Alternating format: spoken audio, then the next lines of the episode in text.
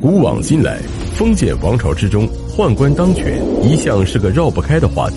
众多的权宦里，有让皇帝心甘情愿叫爸爸的张让，有害的皇帝断子绝孙的魏忠贤，有权倾朝野能仗地一国皇后的李辅国，甚至还有任意废立皇帝的赵高。本期视频就让我们一口气盘点这些权倾朝野却又遗臭万年的宦官。第一位赵高。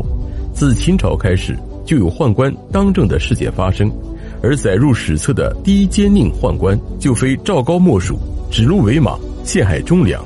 赵高可谓是天子一号大反派。如果说秦始皇灭掉了六国，那赵高就是完成了灭亡秦国的大业。约在公元前二百三十五年，赵高来到秦国当宦官，他精通律法，因此被秦始皇提拔，成为了中车府令。也就是皇帝的御用司机。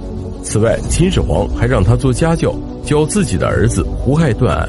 赵高也抓住机会，迅速得到秦始皇和胡亥的信任。公元前二百一十年，秦始皇病重，他召来赵高，下发遗诏，想要传位扶苏。但他怎么也没想到，赵高竟会扣留遗诏，派人假传圣旨，处死扶苏，让不成器的胡亥登上皇位。胡亥上位后，赵高执掌生杀大权。他先阴谋杀害了国之栋梁蒙恬、蒙毅两兄弟，又让自己的亲信在朝中占据一席之地。此外，为了方便自己把持朝政，赵高还想方设法隔绝了胡亥与朝臣之间的联系。他对胡亥说：“朝臣容易因为皇帝年轻而轻视皇帝，为保持威严，皇帝最好让朝臣只闻其声不见其形。”于是胡亥成功被忽悠瘸了，自己久居深宫，让赵高充当皇帝与大臣之间沟通的桥梁。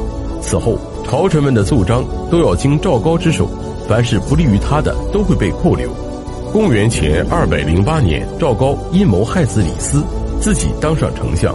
此时的朝堂，明面上胡亥是老大，实际上却是赵高大权在握。为了检验自己的权势，赵高决定给胡亥变个魔术。他牵来一头鹿，却对胡亥说：“这是马。”大部分朝臣碍于赵高的淫威，只能附和；而敢于直言告诉胡亥是鹿的朝臣，不久后就被赵高除掉了。在赵高与胡亥的强强联合之下，朝政一片混乱，各地民怨四起。大泽乡起义爆发后，赵高怕胡亥责怪，于是先下手为强，派人杀进宫去，逼胡亥自尽。随后让公子子婴登上皇位，可子婴上位后。马上就设计除掉了赵高，一代权宦的人生就此落幕。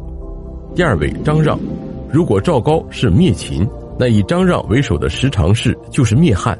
他们卖官鬻爵，无恶不作，权力大到皇帝都要叫爸爸。他们甚至还和起义军勾结，凡是能谋利的地方都有十常侍的身影。而张让就是十常侍中最臭名昭著的一个。张让自小在宫中长大。